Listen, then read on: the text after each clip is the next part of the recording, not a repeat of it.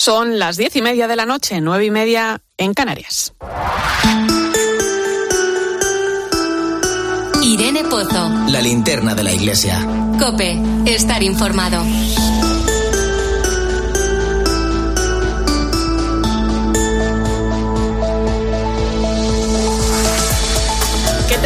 ¿Cómo estás? ¿Cuántas noticias llenan estos días los medios de comunicación?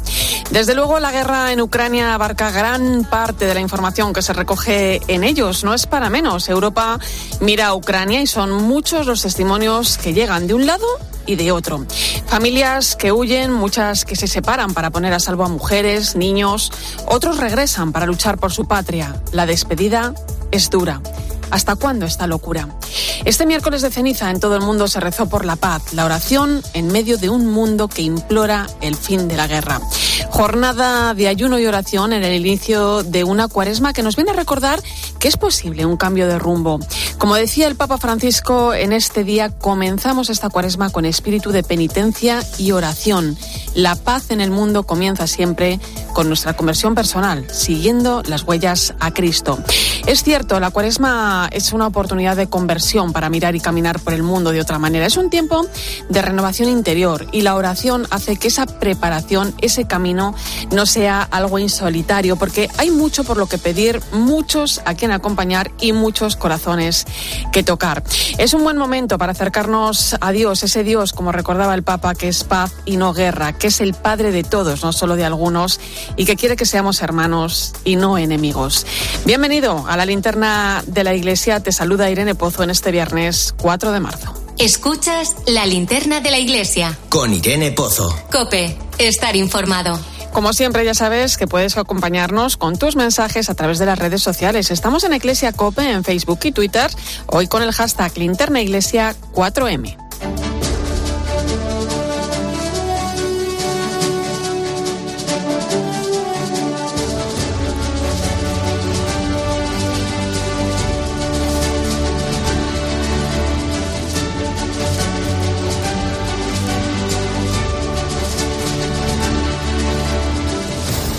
Pasamos Repasamos a esta hora las principales claves de la actualidad de la Iglesia. Lo hacemos con la compañía de Nacho de Gamón. Buenas noches, Nacho. Buenas noches, Irene.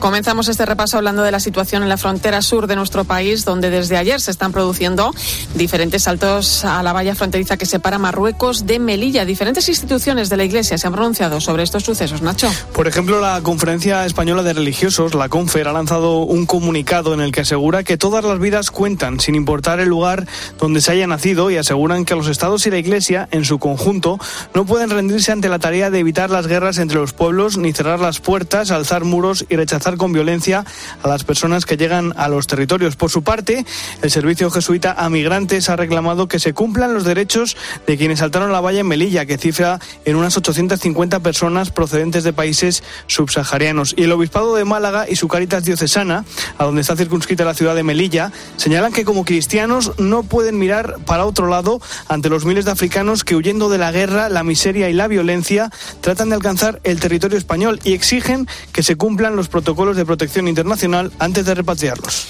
Además, la Iglesia en España se está volcando en la ayuda a Ucrania. Hace un rato hemos sabido que la diócesis de Tarazona ha firmado un acuerdo con el ayuntamiento de la ciudad aragonesa por el que se compromete a acoger a refugiados ucranianos en las instalaciones del seminario y del colegio diocesano. Además, son varias las instituciones que están trabajando para hacer llegar ayuda humanitaria al país en conflicto, Nacho. Por ejemplo, desde Caritas Española, que trabaja en Ucrania desde el año 2010, está apoyando a todos los proyectos que ha lanzado Caritas Ucrania y las Caritas de los países limítrofes a través de donaciones, como nos cuenta la secretaria general de Caritas Española, Natalia Peiro. Hemos abierto una campaña de emergencia para comprar en los países limítrofes esos materiales que puedan ir necesitando las personas que van acudiendo a los lugares seguros que Caritas está proporcionando allí.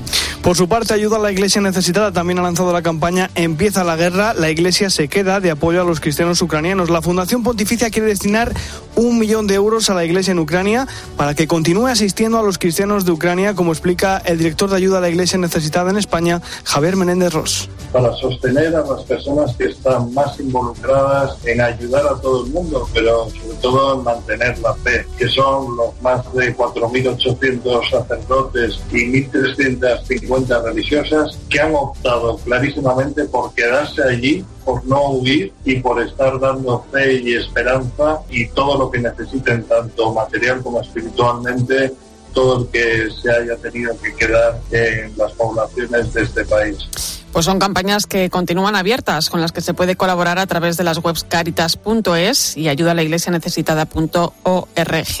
También te cuento que Escolas Ocurrentes ha puesto su granito de arena para lograr la paz en Ucrania. La Fundación Pontificia organizó el pasado miércoles en ciudades de todo el mundo la iniciativa Carpas por la Paz. Y en Madrid la carpa se situó en la céntrica Plaza de Colón junto al Olivo de la Paz que Escolas plantó en 2015. Cientos de personas, entre ellos decenas de jóvenes, dejaron un mensaje de paz en la carpa. Ellos, el arzobispo de Madrid, el cardenal Carlos Osoro. Yo soy obispo de todos los ritos orientales en España y por tanto soy obispo de los ucranianos y veo el gran sufrimiento que están teniendo los que viven aquí, ¿verdad? están viendo lo que les está pasando o viviendo sus padres, sus hermanos, sus sobrinos o sus hijos, que algunos los tienen allí. Un pueblo que sufre el sinsentido que tiene el luchar y el matarnos unos a otros. Esta semana hemos conocido los datos de la asignación tributaria correspondientes a la declaración de la renta del año 2020. Ocho millones y medio de contribuyentes apoyaron la labor de la Iglesia con sus impuestos. Los contribuyentes que decidieron apoyar la labor de la Iglesia con el 0,7% de sus impuestos en un año tan complejo como el 2020, el del inicio de la pandemia, son 40.000 más que en el ejercicio anterior. El vicesecretario para Asuntos Económicos de la Conferencia Episcopal Española, Fernando Jiménez Barrio Canal, agradecía así el apoyo de los contribuyentes. Queremos agradecer a los 8 millones y medio de contribuyentes que han tenido este gesto de volver a confiar en la Iglesia y en la inmensa labor en favor de la sociedad en ese momento tan complejo como fue el año 2020. El director del Secretariado para el Sostenimiento de la Iglesia, José María Albalat, aseguraba que la Iglesia está haciendo más con menos debido a la creciente desigualdad. Tenemos distintos indicadores que muestran cómo la pandemia ha acrecentado las necesidades sociales, ha aumentado la brecha de desigualdad en nuestro país y, por tanto, estamos haciendo más con menos. ¿no? Entonces, un agradecimiento sincero a todos esos contribuyentes y también a esos miles de sacerdotes, voluntarios, agentes de pastoral que están haciendo posible que este viaje, desde que los contribuyentes marcan la X hasta que llega al destinatario final, pues vea la luz. Por cierto, que la próxima semana se va a reunir la Comisión Permanente de la Conferencia Episcopal Española y ya tenemos orden del día.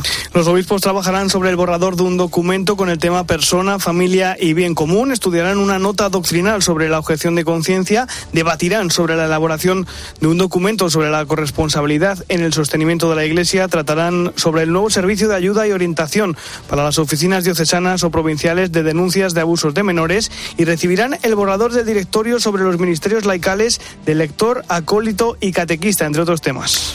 Y el equipo sinoval de la Conferencia Episcopal Española ha hecho balance del trabajo que se viene realizando en las diócesis en esta primera fase del sínodo, Nacho. En la reunión que han mantenido con los responsables diocesanos también se ha concretado cómo ir cerrando esta primera fase del sínodo, la fase diocesana. Sobre los datos de participación, el 80% son laicos adultos, la edad media es de 55 a 60 años, las mujeres representan el 70% de los participantes y aunque ha resultado difícil llegar a personas alejadas de la Iglesia, se ha logrado la implicación de algunas asociaciones civiles, de partidos políticos, de prisiones, universidades y de usuarios de los servicios de Cáritas. Qué bueno. Gracias, Nacho. Hasta la semana que viene, Irene.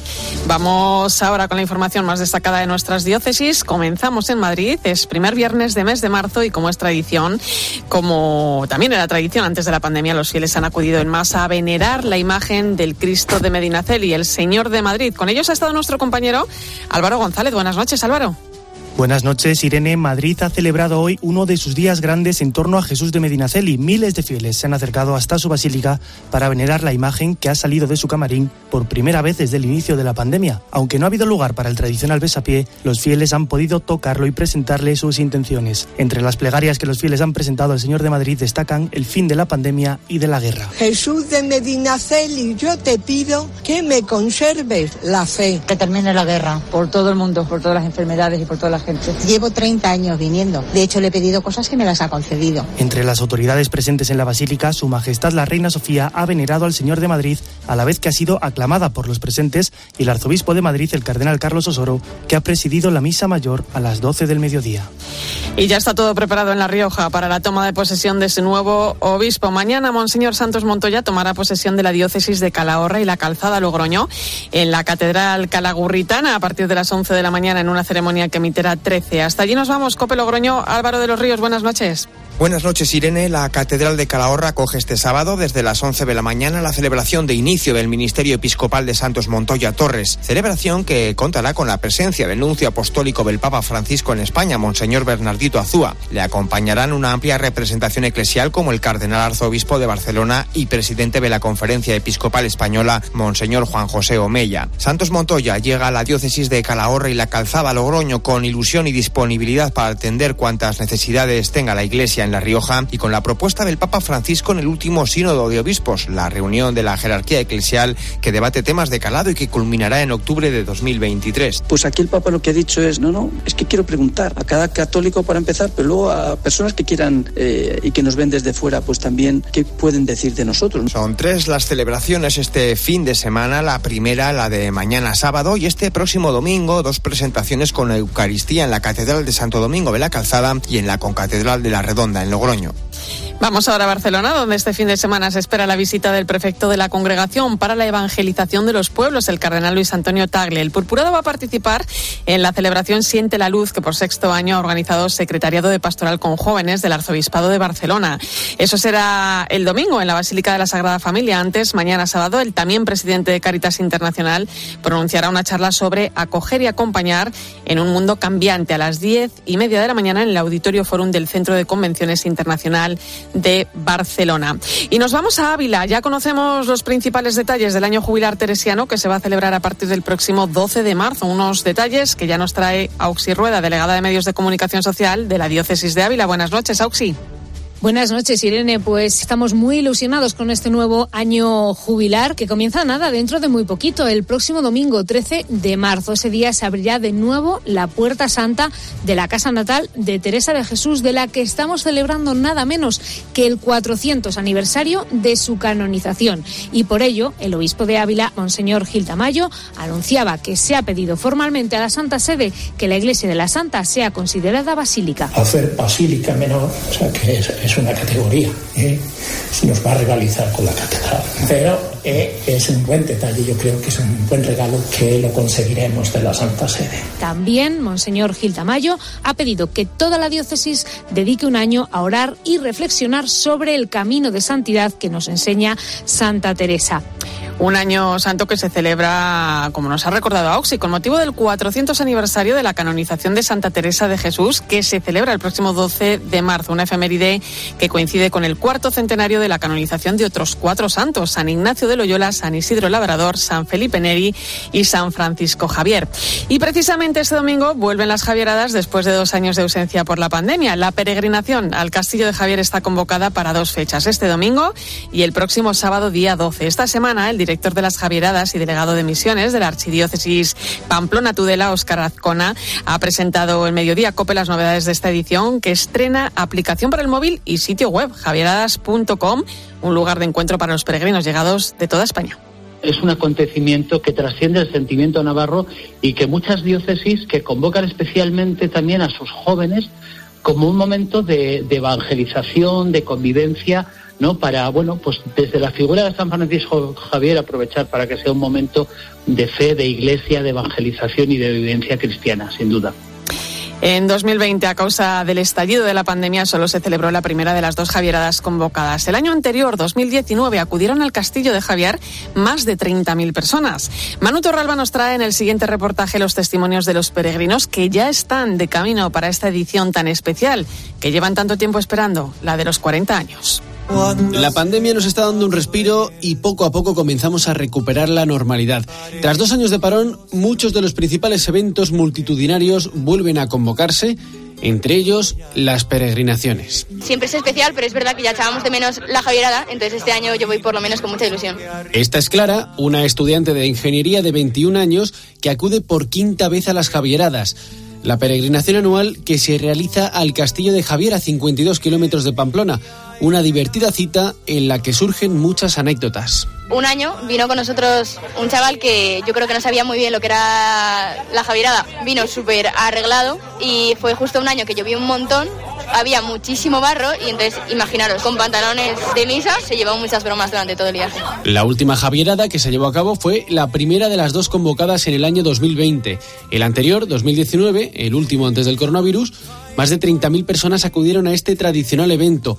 Una de ellas fue Jaime, para quien las de este fin de semana son sus sextas. Espiritualmente ir a la Javierada para mí es casi como un momento de reflexionar en dónde estoy y volver a empezar otra vez. Como lo hago todos los años, esa sensación de volver a estar como antes, si estaba mejor, estaba peor y coger fuerzas para el año siguiente. Y desde Madrid llegan dos novatas a esta aventura, Clara, de 15 años, y Fátima, de 14. Por un lado, la ilusión de pasarlo bien junto con sus amigas. Por otro, la seguridad de que van a vivir una experiencia de fe que nunca olvidarán. Me ha invitado una amiga y pues me apetecía hacer este plan, que era una peregrinación que iban al castillo de Javier y que te lo pasabas súper bien y te encontrabas con Dios. La verdad que me hacía mucha ilusión eh, socializar, venir a andar al castillo de Javier, aunque mi hermano fue a una, pero nunca ha estado. Las Javieradas están convocadas para este domingo y para el sábado siguiente, el día 12 una fecha muy especial porque se cumplirán 400 años de la canonización de San Francisco Javier. Por este motivo, el Papa Francisco ha concedido a la diócesis pamplonesa el año santo jubilar, que se prolongará hasta el 12 de marzo de 2023. Escuchas la linterna de la iglesia. Con Irene Pozo. Cope, estar informado.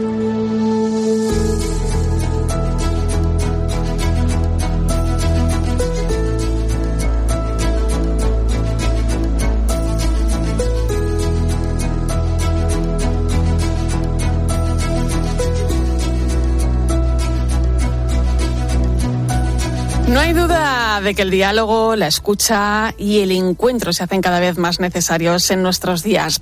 En medio de todo lo que estamos viviendo, llega la segunda edición del Congreso Iglesia y Sociedad Democrática que organiza la Fundación Pablo VI en colaboración con la Conferencia Episcopal. El presidente de esta fundación es el obispo de Getafe, Monseñor Ginés García Beltrán. Buenas noches, don Ginés. Buenas noches, Irene. Un saludo. Eh, don Ginés, el diálogo forma parte del ADN de la Fundación Pablo VI, ¿verdad? ¿Por qué es tan importante en nuestros días? Sí, bueno, eh, forma parte del ADN porque el cardenal Herrera Oria, cuando funda esta, esta fundación, valga la redundancia, pues está en el contexto del pontificado de Pablo VI, que todos recordamos que que es el Papa del diálogo. Su primera encíclica, Ecclesiam Suan, es sobre, sobre el diálogo. Eh, el diálogo siempre es actual y forma parte del ADN porque forma parte del ADN del cristianismo, que es la salvación, sino un diálogo entre Dios y los hombres. ¿Cómo nos ha salvado Dios? Mm. Dialogando con nosotros, enviando a su Hijo. Por tanto, eh, la, la Iglesia tiene como camino el diálogo y bueno, viendo el mundo, el mundo en el que vivimos, pues el diálogo parece que tiene una actualidad rabiosa, como decir los periodistas, ¿no? Eh, es necesario dialogar porque el diálogo puede construir cualquier cosa y, eh, la falta de diálogo rompe, rompe el, encuentro entre los hombres. Eh, llega un nuevo congreso de Iglesia, Iglesia y Sociedad Democrática, se celebra la semana que viene, los días 9 y 10 de marzo. Em, es un congreso que trata de poner en valor y en diálogo ¿no? a la Iglesia con la sociedad, con el mundo que, que nos rodea ¿no? y los grandes desafíos también que se nos plantean. ¿Cuáles son los retos más urgentes? Bueno, la, Iglesia y el mundo tienen retos muy urgentes, por eso lo que quiere el Congreso es mirar al mundo que viene. Constantemente se nos está diciendo, y con razón, que estamos en un cambio de época, ¿no? Y por eso sí que hay muchos retos que nosotros queremos asumir. Por ejemplo, una nueva economía. Por ejemplo, todo el mundo de la posmodernidad, de los jóvenes y del futuro, o el papel de la educación, o, los retos del mundo global, la, movilidad de la que habéis hablado ahora en el programa, la salud, el cambio climático.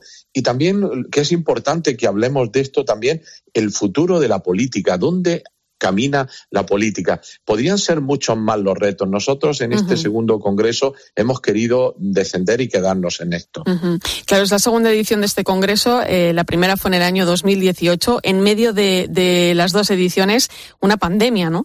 Em, ha cambiado mucho la, la forma de mirar el diálogo, ¿no? Desde ese 2018 a la actualidad.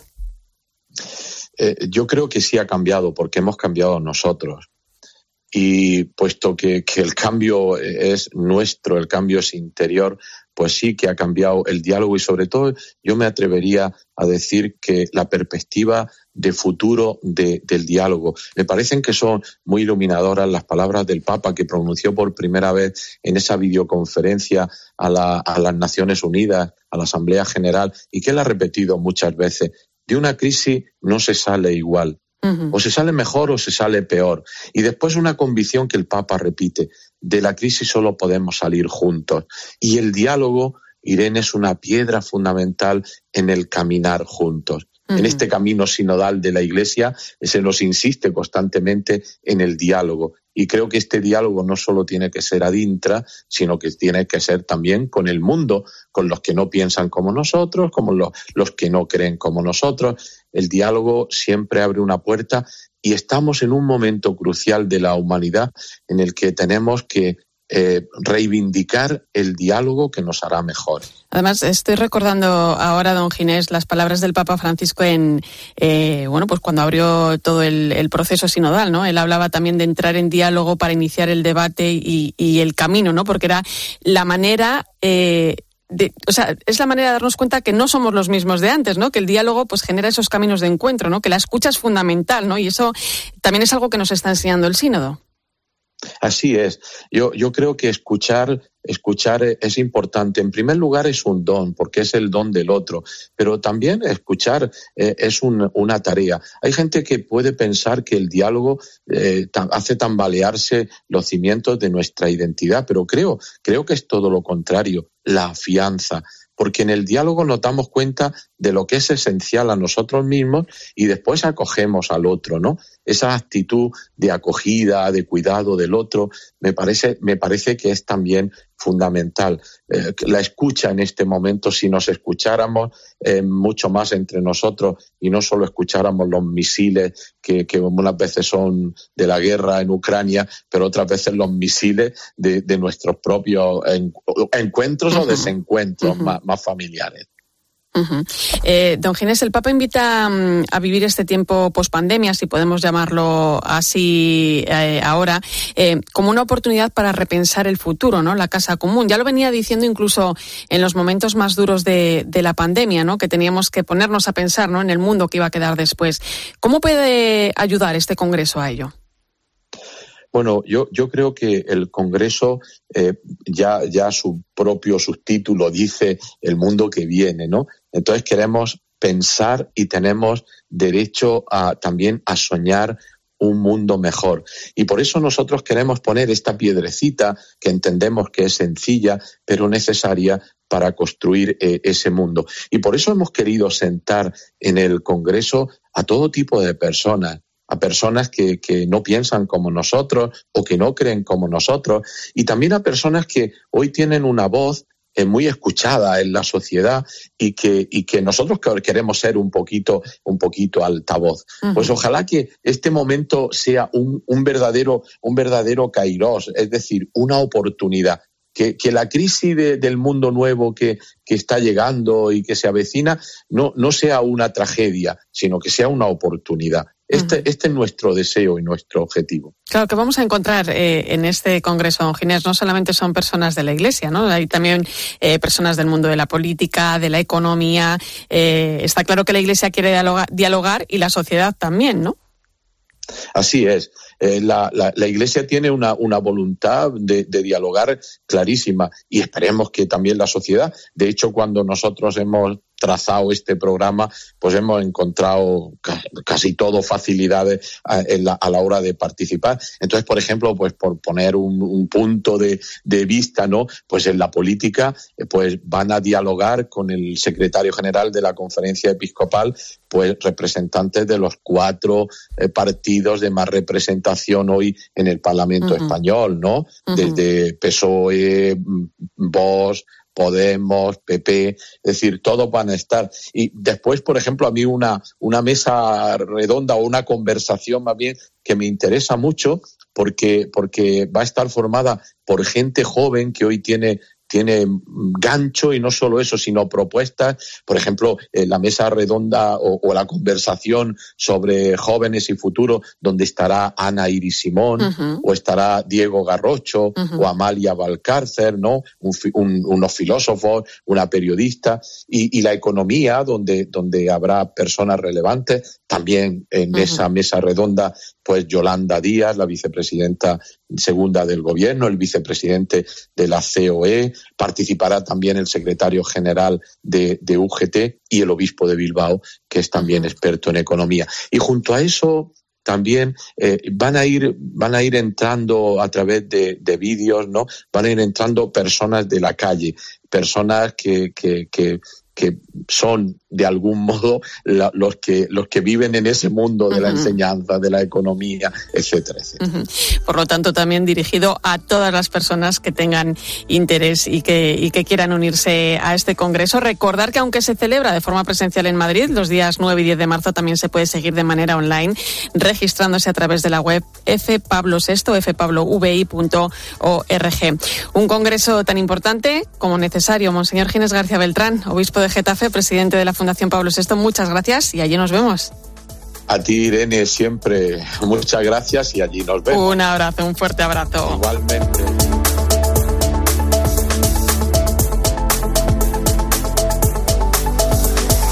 Llegamos a las 11 de la noche, a las 10 en Canarias. Te cuento que el próximo 15 de mayo el Papa canonizará varios beatos. Entre ellos se encuentra Tito Brandsma, que fue un carmelita holandés que murió en el campo de concentración de Dachau, en Múnich, en 1942, tras suministrarle una inyección de ácido carbólico. Enseguida vamos a conocer un poco más de la vida de este sacerdote. Recuerda, estamos en Iglesia Copa en Facebook y Twitter, hoy con el hashtag Linterna Iglesia 4M.